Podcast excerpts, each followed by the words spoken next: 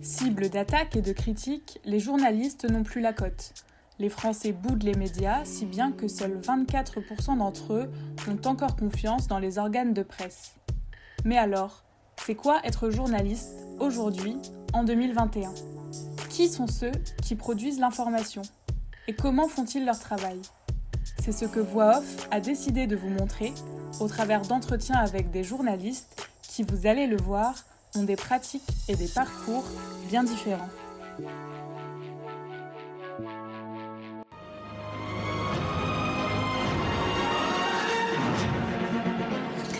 Madame, Monsieur, bonsoir. Dans l'actualité de ce dimanche.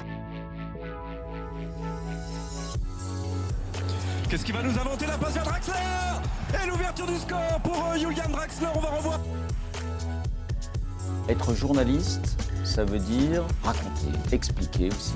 Ça veut dire donner des outils pour que chacun se rende compte de la réalité du monde, de la On trouve en direct de Beyrouth Randa Sadaka. Bonsoir Randa, merci d'être avec nous.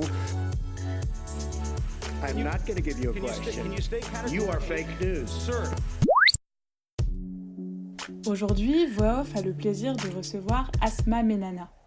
Après des études à l'école de journalisme de Bordeaux, la lauréate du prix Mojo 2019 travaille désormais à la rédaction nationale d'M6. Avec elle, on parle de reportages à l'iPhone, de rencontres marquantes et d'éducation aux médias, le tout dans la bonne humeur. Bonjour Asma et merci beaucoup d'avoir accepté euh, de répondre à nos questions. Pour commencer, je vais euh, te laisser te présenter rapidement, me parler un peu de toi, mais surtout de ce que tu fais dans la vie et de ton métier. Salut, merci à toi pour l'invitation.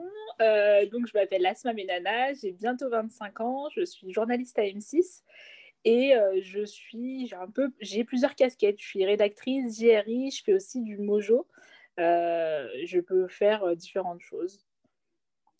Et du coup, Alors, tu veux que je précise plus, plus, enfin, je veux que je détaille un peu plus mon parcours? Ouais, justement, c'était, c'était la question d'après, c'est euh, que- quel a été ton parcours pour arriver au journalisme, donc ton parcours plus euh, scolaire, mais aussi euh, ce qui t'a donné envie de, de t'engager dans cette voie? Ouais, alors euh, moi, je, contrairement à beaucoup d'autres journalistes, je ne rêvais pas de faire journaliste. Euh, pour moi, à l'époque, euh, le journaliste était le présentateur télé. J'avais pas forcément conscience des, différentes facettes du métier de journaliste. Et du coup, j'ai fait un bac S. Ensuite, j'ai fait une double licence droit sciences politiques à l'université Lyon 3. Et lorsque j'étais en deuxième année, j'hésitais entre euh, poursuivre mes études en droit et euh, faire euh, une école de journalisme et du journalisme. Et donc j'ai fait deux stages, un cabinet d'avocat et un dans une petite radio locale à Lyon. Et en fait, j'avais pas aimé, j'avais pas aimé mon stage dans un cabinet d'avocat parce que franchement, passer 80% de son temps au tribunal, ça m'intéressait pas. Et j'avais pas non plus euh, aimé euh, mon stage en radio parce que c'était une petite radio, c'était l'été. Les seules choses que j'avais aimé, c'était euh, faire des petites, faire des petits micro trottoirs dehors. Ça, j'a- j'avais kiffé parler avec les gens et tout, mais mais sans plus. Et j'avais un ami qui était à l'ESI Lille qui m'a bah, parlé un peu plus du métier et qui m'a parlé de la prépa égalité des chances. Donc, c'est une prépa euh, à destination des étudiants boursiers pour euh, préparer les concours des écoles de journalisme. Et, euh, et c'est vraiment lui qui m'a donné envie, en fait, d'aller dans cette voie. Parce qu'il m'a dit, clairement, ça s'est fait comme ça. hein. il m'a dit, Asma, franchement, tu verras, au Natio, c'est complètement différent. c'est pas du tout la même chose qu'en local. tu vas kiffer et tout. Fais-moi confiance, t'inquiète, ça va le faire.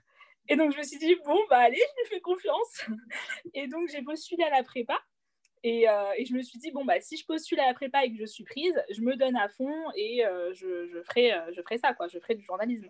Et au final, après, à force de faire des stages, à force de, connaître le, milieu, le, métier, j'ai vite été passionnée, en fait, et je voulais faire que ça après. Et donc, après ma licence de droit sciences politiques, du coup, j'ai fait la prépa égalité des chances. J'ai passé les concours des écoles de journalisme et j'ai choisi euh, l'IJBA, l'Institut de journalisme de Bordeaux-Aquitaine. J'ai fait ma première année euh, en cursus classique, donc euh, j'ai pu toucher à tout, de la presse écrite, de la télé, de la radio. Et en deuxième année, je me suis spécialisée euh, en télé. J'ai fait une alternance avec France 3 Poitou-Charentes. Et j'ai passé le prix Mojo de M6, qui m'a permis de décrocher un an de CDD à la rédaction nationale. Suite à mon CDD, j'ai fait à peu près un mois et demi de pige à France Télé. Et ensuite, j'ai été recrutée en CDI. Et justement, j'allais en parler du prix Mojo. Et justement, tu as aussi fait des reportages Mojo pour le 1245 d'M6. Est-ce que tu peux nous en dire un peu plus? Ça consiste en quoi, en gros, le Mojo? Et qu'est-ce qui te plaît un peu dans ce format? Le Mojo, c'est Mobile Journalism. C'est en gros filmé avec euh, un iPhone. En tout cas, l'outil, c'est l'iPhone. Après, euh, le, journalisme, bah voilà, c'est le même. Hein. les, principes journalistiques, etc., ne changent pas. Euh, c'est plus la manière de raconter une histoire qui va être différente. J'ai participé au développement d'un nouveau projet éditorial dans le 1245. C'était l'année dernière quand j'étais en CDD et j'ai eu l'opportunité de faire un tour de France. Et donc, tous les jours, je faisais un reportage euh, tourné en mojo euh, pour le JT du 1245. Et en fait, euh, l'avantage de ce format-là, c'est qu'on est plus présent, enfin, on est plus proche des gens. C'est-à-dire qu'une personne va, va, se livrer beaucoup plus facilement quand elle a un iPhone devant elle que quand elle a une caméra. Je ne dis pas qu'elle se qu'elle ne se livrera pas devant une caméra. Je dis juste que j'ai constaté que c'était quand même plus facile. Et parfois, dans certains endroits, c'est plus facile de tourner avec un iPhone qu'avec euh, qu'avec une caméra. Quand euh, j'ai fait pas mal de reportages, voilà, à cheval, euh, dans un avion, dans une voiture de course, bah là, clairement, avec une caméra, ça, ça aurait été impossible. donc, en fait, je dirais que la manière de raconter l'histoire est différente. Et le format qu'on a mis en place à M6, on laisse par exemple nos questions on laisse euh, des réponses un peu plus longues. Dans un format classique, on aurait, on aurait retenu 10-15 euh, secondes d'interview. Là, on est, on est déjà euh, sur un format de 2 minutes 30, voire 3 minutes de reportage, ce qui est énorme. Normalement, on est sur un format d'une minute 30, une minute 40 dans, un reportage, enfin, pour un reportage classique.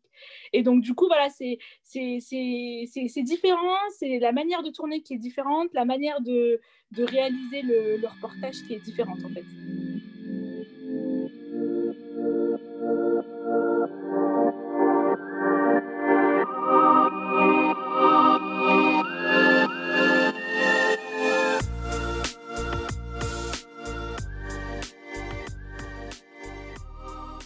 Et donc toi, euh, concrètement, au, sein de la rédaction d'M6, au quotidien, qu'est-ce que tu fais? On imagine bien évidemment que les journées ne se ressemblent pas, mais en gros, euh, quels sont un peu tes rôles et euh, ton quotidien au sein de la rédaction? Alors oui, il n'y a, aucune journée qui est... a, aucune journée qui se ressemble, ça c'est sûr. ça dépend. En gros, je peux être JRI, donc journaliste reporter d'image euh, en news. Donc news, c'est vraiment euh, les reportages qui vont se dérouler euh, à Paris ou même partout en France, mais ça va être des reportages dans la journée même. Je peux faire une interview, deux interviews, plusieurs séquences et ça va changer tous les jours. Et ça, ça c'est en fonction des journées. Donc les chefs vont me dire bon bah Asma il se passe ça, donc on t'envoie sur ça. on peut faire des duplex, on peut faire plein de choses. Et je vais avoir les reportages Mojo et donc là, euh, c'est une organisation qui est différente parce que j'ai des jours j'ai des jours de calage, c'est-à-dire que je vais euh, contacter mes, mes euh, les personnes que je veux interviewer. j'ai ensuite des jours de tournage, donc là, je vais aller sur place, je vais faire mes reportages, et j'ai des jours de montage où là, je vais consacrer une journée à monter mon reportage.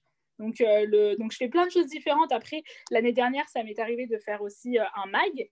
Donc, du coup, c'est un format plus long donc, dans le JT du 1245, il y a tous les jours un mag qui est diffusé. Donc, euh, le reportage dure entre 5 euh, et 7 minutes selon les reportages. Et ça, c'est aussi une autre manière d'écrire une histoire. C'est encore une autre manière de, de, réaliser un reportage. Et c'est génial de pouvoir toucher à tout, en fait. Est-ce qu'il y a un sujet de reportage qui t'a particulièrement marqué, un ou plusieurs d'ailleurs Et euh, si oui, est-ce que tu peux nous en parler un petit peu? Il y en a plein qui m'ont marqué. Franchement, euh, en fait, tous les reportages sont, Enfin, il y en a beaucoup quand même qui sont marquants. Quand je fais une petite interview à Paris, par-ci, par-là, bon, ça marque moins parce que je passe moins de temps avec les, les personnes. Mais quand je passe du temps avec euh, les personnes, quand je reste une journée parfois euh, complète à faire un reportage avec une personne, bah voilà, quand c'est un feeling, etc., là, on est, on est beaucoup plus proche et ça marque beaucoup plus. Euh, les reportages, j'en ai plusieurs. Hein. Là, c'est surtout des reportages que j'ai fait en mojo pour le coup.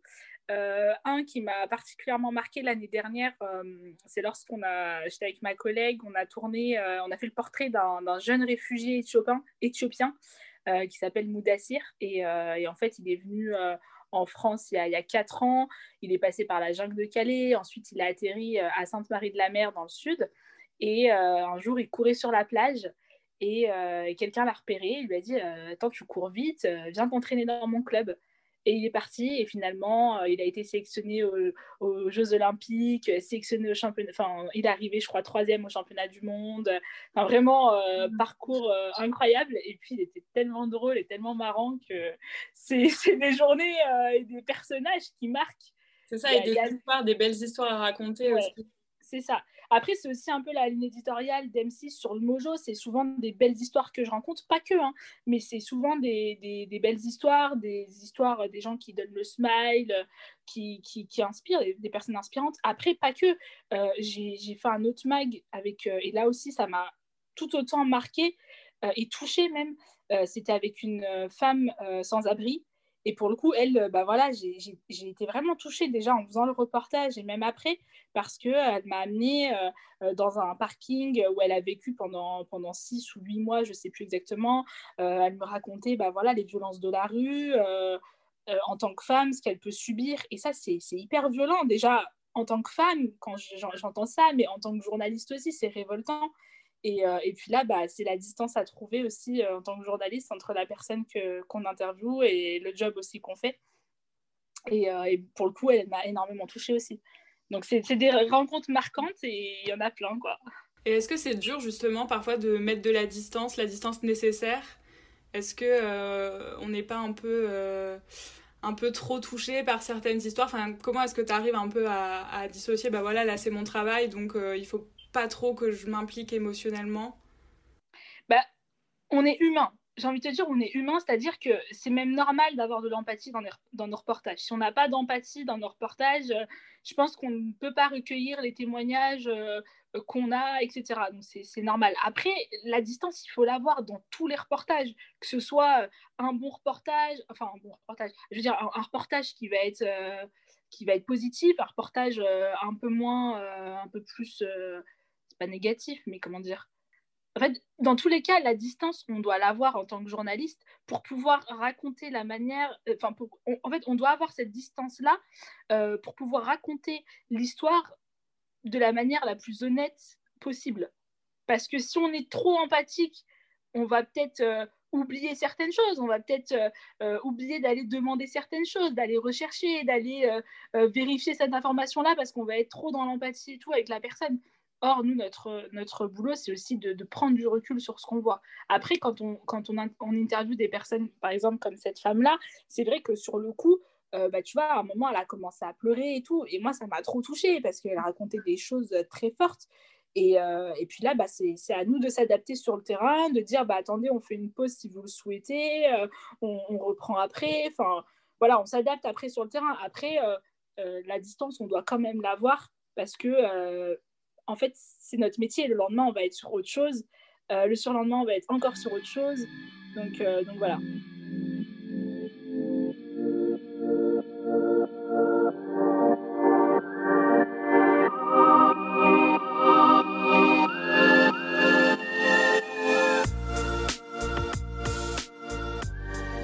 Un autre sujet, euh, dis-moi si je me trompe, mais j'ai cru comprendre que tu faisais un peu d'éducation aux médias. Est-ce que pour toi c'est quelque chose d'important? Alors en fait, oui, récemment, je suis intervenue dans une classe euh, de seconde pour parler un peu de, mon parcours, des médias avec euh, euh, d'autres confrères et consoeurs. c'est très important. C'est très important parce que le, milieu des médias reste quand même un milieu assez fermé.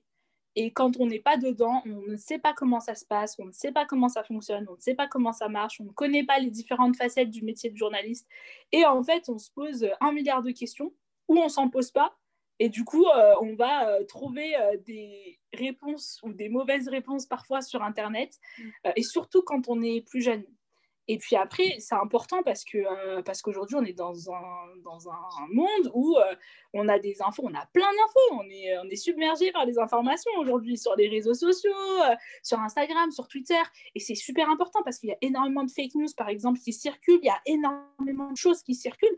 Et quand on, ne sait pas comment ça marche, on ne sait pas comment vérifier une information, on ne sait pas juste enfin, voilà, comment faire, juste se poser la question, est-ce que cette info, justement, pour te donner un exemple, quand tu allais dans la classe euh, de seconde, euh, on parlait justement des fake news.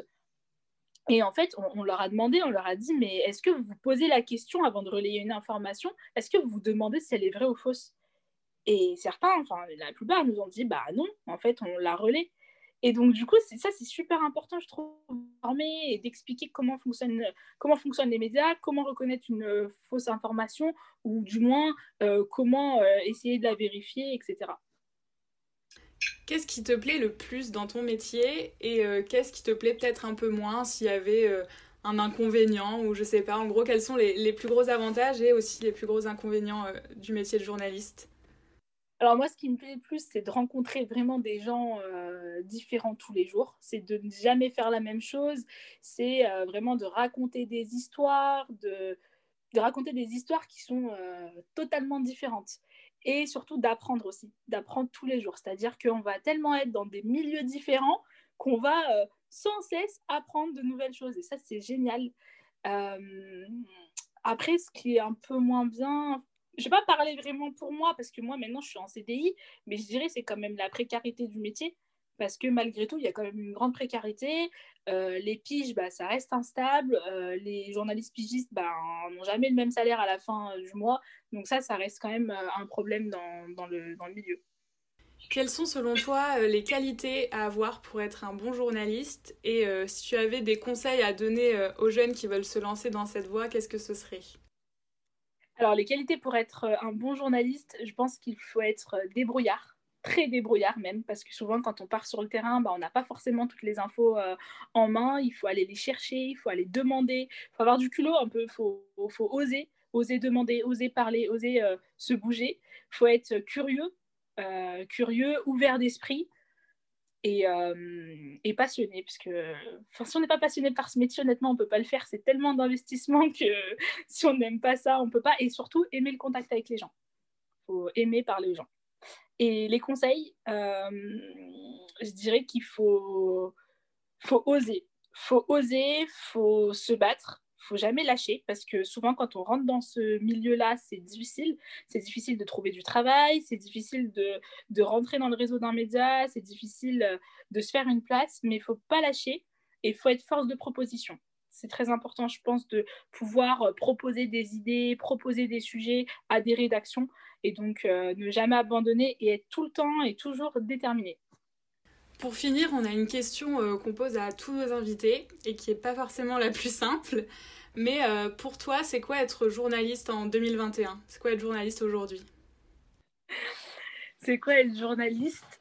Euh, tu devais en, en, quelques mots, en, quelques, en une phrase Ouais, bah, en quelques mots, pour moi, euh, un journaliste, c'est une personne qui va, euh, qui va raconter des histoires avant tout, qui va vérifier ses informations et qui va faire son travail avec honnêteté. Parce que je pense que l'objectivité n'existe pas dans le journalisme. En revanche, il faut le faire avec honnêteté.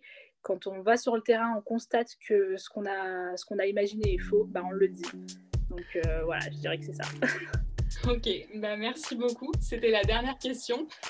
Donc euh, merci beaucoup pour tes réponses. Bah merci à toi, avec grand plaisir. Encore un grand merci à Asma d'avoir accepté de répondre à nos questions et merci à vous pour votre écoute et votre fidélité. Si le podcast vous a plu, vous pouvez vous abonner à voix off sur votre plateforme de podcast préférée et laisser une note. Ça vous prendra 3 secondes, mais ça nous sera d'une aide précieuse pour le développement du podcast. Enfin, vous pouvez suivre Voix Off sur les réseaux sociaux pour ne rien louper de notre actualité. A bientôt pour un nouvel épisode de Voix Off.